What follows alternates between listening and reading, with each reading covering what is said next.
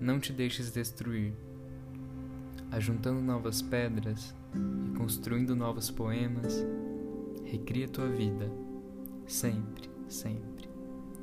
Remove pedras e planta roseiras e faz doces.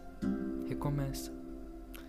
Faz de tua vida mesquinha um poema e viverás no coração dos jovens e na memória das gerações que hão de vir. Esta fonte é para uso de todos os sedentos.